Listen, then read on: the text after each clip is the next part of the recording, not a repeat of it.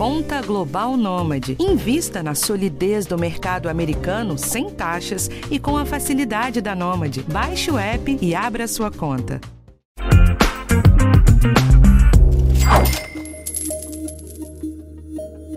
...2020 está chegando ao fim. Um ano duro e que todo mundo quer que passe. Mas e 2021? Você está pronto para enfrentar os desafios desse ano que vem aí? Nesse episódio do podcast de Educação Financeira, a gente quer te ajudar a chegar com as finanças em dia no ano que promete algumas turbulências. Meu nome é Rafael Martins e eu tô aqui com o Darlan Varenga. Tudo bem aí, Darlan? Olá, Rafa. Olá, pessoal. Pois é, apesar de 2020 ter ficado marcado como um ano difícil para o brasileiro, o prognóstico para o ano que vem não é tão positivo também. A gente torce por uma vacina que possa normalizar a economia, mas ainda vai demorar um pouco para imunizar todo mundo. A economia como um todo sai de 2020 bem fragilizada e deve se recuperar aos poucos só no ano que vem. É, o desemprego abre 2021 com índices bem altos. E o emprego informal, que respondia por uma grande parte da massa salarial do brasileiro, ainda sofre bastante com a pandemia. O consumo de serviços, por exemplo, que é um dos setores que mais emprega, continua bem lento nessa entrada de ano. E com a sombra de alguns fechamentos por conta da segunda onda de coronavírus que a gente vem passando nesse fim de 2020. Fora a turbulência em Brasília, né, que ainda vai ter uma batalha para aprovação de reformas estruturais no Congresso, como a reforma tributária e os marcos legais. Esses projetos são as apostas que o Ministério da Economia está fazendo para criar boas condições de investimento no país e, por consequência, mais empregos e um cenário melhor para 2021. É, e para saber se o governo vai ter força para aprovar essas medidas, o resultado das eleições para presidente da Câmara e do Senado vão ser bem importantes. A gente falou com o Thiago Vidal, que é gerente de análise política da consultoria Prospectiva. Ele explica um pouquinho das dificuldades do governo nessa questão. No caso da eleição para a Câmara dos Deputados, o governo parece que está apostando todas as fichas em uma chapa que não tem no seu DNA os componentes de fidelidade e lealdade que o Planalto torce para que tenha. É, a eleição municipal desse ano deixou muito claro que eleitoralmente o Centrão não depende tanto do Bolsonaro quanto alguns achavam. E isso certamente vai se traduzir em uma atuação política desse grupo muito mais descolado do governo federal do que vinha sendo é, visto até agora. No Senado, o que a gente está vendo é que das principais candidaturas colocadas, basicamente todas indicam é, um retorno daquela casa a uma certa austeridade. Então, portanto, também lá a régua da negociação vai subir certamente, que é, é ademais, um claro contraste é, de, de comportamento em relação ao que a gente vinha vendo nos últimos dois anos, quando o Senado se aproximou bastante do, do Planalto, diferentemente da Câmara. Agora que deu para entender um pouco o contexto, vamos então para o foco do episódio. Como se preparar para lidar bem com esse momento? É, a gente dividiu aqui três perfis que devem precisar de alguma ajuda para se dar melhor em 2021. O primeiro é alguém que precisa se livrar de dívidas. O segundo, quem vai usar o ano novo para juntar mais dinheiro. E o terceiro é aquele investidor que já sabe o que está fazendo, mas que procura as melhores alternativas para o ano que vem aí. Então vamos lá. Para aqueles que precisam se livrar uma vez por todas das dívidas, o primeiro passo é identificar a fonte de endividamento. Qual tipo de despesa está fazendo você gastar mais do que recebe? Essa dívida está próxima do fim ou ainda está correndo o dinheiro que você ganha? É, depois de se fazer essas perguntas, é hora de botar na ponta do lápis tudo o que você tem de gasto e receita previsto para 2021. Isso vai te ajudar a dar uma visão mais precisa de onde você precisa apertar, onde dá para cortar e quais são seus gastos que realmente são obrigatórios. É bom dar uma atenção especial para água, luz e gás, pelos motivos óbvios, né? São contas que podem sofrer cortes. Mas é bom priorizar também os financiamentos, que podem ser recuperados pelo credor, caso de carro e de imóvel. Com tudo isso arrumado, vem a dica que é super importante. Você precisa tentar baixar o juro da dívida que você contraiu.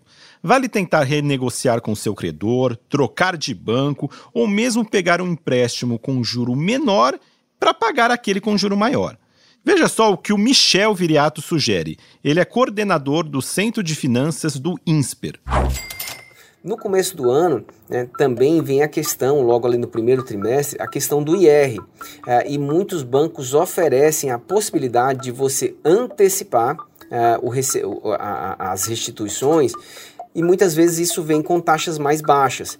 Isso também dá uma chance a essas pessoas mais endividadas de trocar uma dívida mais cara por uma dívida mais barata. Sempre que você conseguir trocar uma dívida mais cara por mais barata, você está diminuindo o seu custo ao longo do tempo. Então isso pode ser feito tanto nessa questão do IR quanto também na questão de dívida. A pessoa tem que levantar quais são suas dívidas, se elas são de cartão de crédito, se elas são uh, de empréstimo pessoal e tentar uh, trocar essas dívidas por dívidas mais baratas. Para esse segundo perfil que a gente mencionou, que é a pessoa que quer ou precisa juntar mais dinheiro em 2021, o mais importante é estruturar um orçamento. Pode ser semanal, mensal, anual, da forma que você conseguir fazer para se organizar melhor.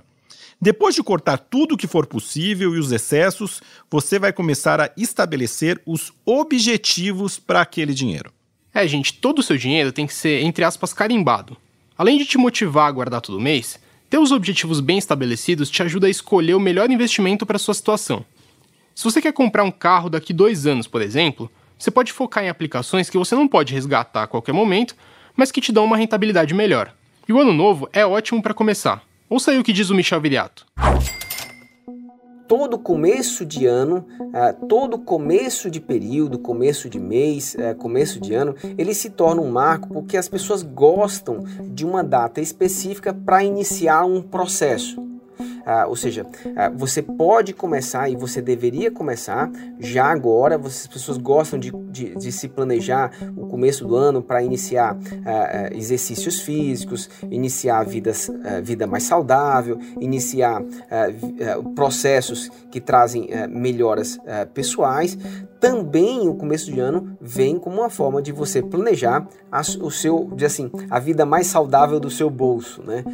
então a, o começo de ano é muito propício para isso porque as pessoas estão mais abertas a mudanças.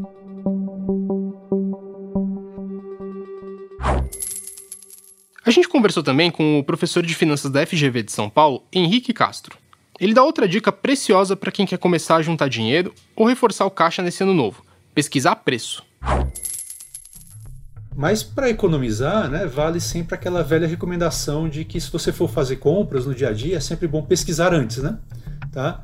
Especialmente em compras de maior valor, né? Essa recomendação ela é importante, tá? Porque porque você consegue consegue obter é, mais recursos para essa sua poupança, né? Se você conseguir comprar as coisas mais barato. E, e, não se deixar enganar também imaginando que só é, só é necessário fazer pesquisa né, de preços quando você faz compras caras. Também é possível juntar economias nas compras pequenas. Né? Tá? De, de pouco em pouco você consegue também é, fazer economias. E para quem quer investir melhor em 2021, o que fazer? Bom, esse início de novo ano vem bem diferente do otimismo que a gente tinha no começo de 2020. Mesmo que 2019 não tenha sido lá um ano de grande crescimento, a reforma da Previdência foi aprovada e a expectativa era que essa agenda de longo prazo continuasse em 2020 adentro. É, mas a pandemia mudou tudo. A dívida pública, por exemplo, explodiu com todas as medidas de contenção para a pandemia do coronavírus. Isso gera uma porção de dúvidas sobre a capacidade do governo de pagar em dia os títulos públicos, que é o caso do Tesouro, por exemplo.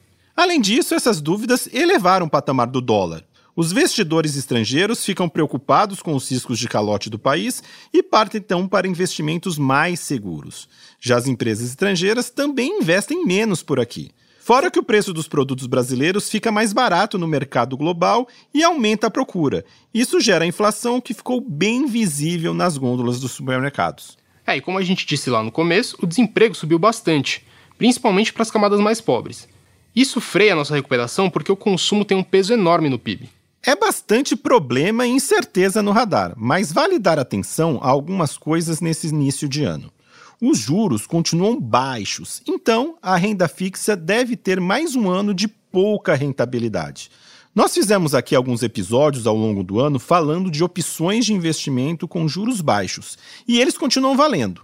Apesar de a inflação ter acelerado nesse fim de ano, o Banco Central não deu indicativo de que as taxas devam voltar para patamares muito altos ainda em 2021. Isso significa que o investidor vai precisar de um esforço maior para buscar rentabilidade em 2021. Vai ter que estudar bastante sobre as aplicações financeiras e ter um perfil mais agressivo. Mas em cenário tão turbulento, será que a bolsa de valores ainda continua como queridinha?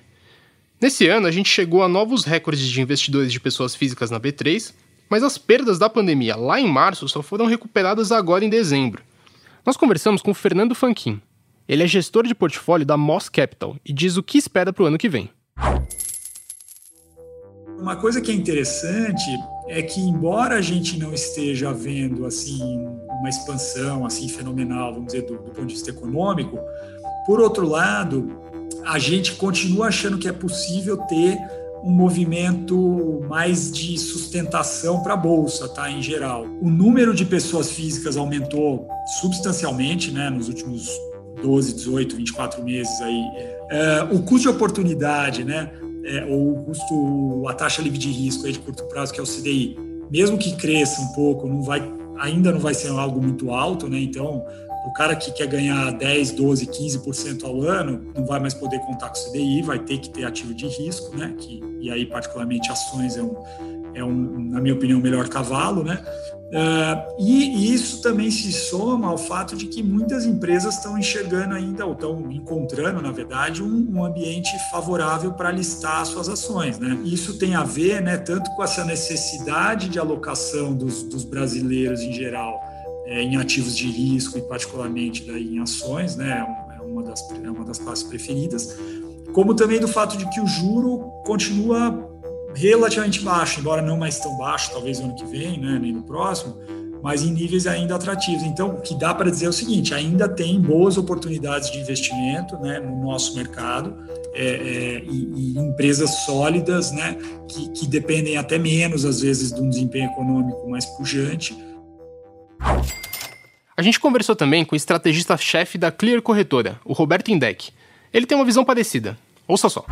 Eu consigo enxergar de que com a vacinação caminhando, com as pessoas ganhando, tendo um pouco mais a retomada da confiança, isso vai ser importante para o encaminhamento das economias voltarem a andar ou praticamente tentar voltar a se normalizar daquilo que a gente tinha em 2019, né? Então, de novo, só não se sabe quando isso vai acontecer. Acredito numa que a bolsa continue a performar bem, porque por algumas razões, com a entrada de novos investidores, uh, pessoas físicas continuando, com o fluxo do investidor estrangeiro voltando para a bolsa brasileira, é, por mais que os juros eles possam se elevar, uma Selic hoje de 2%, podendo caminhar para 3%, 3,5%, com muitos economistas já começam a colocar essa situação, em função da inflação está estourando um pouco ali, ou batendo no teto, né? uh, de 2020, mas eu acho que o fluxo de investidor estrangeiro ainda vem.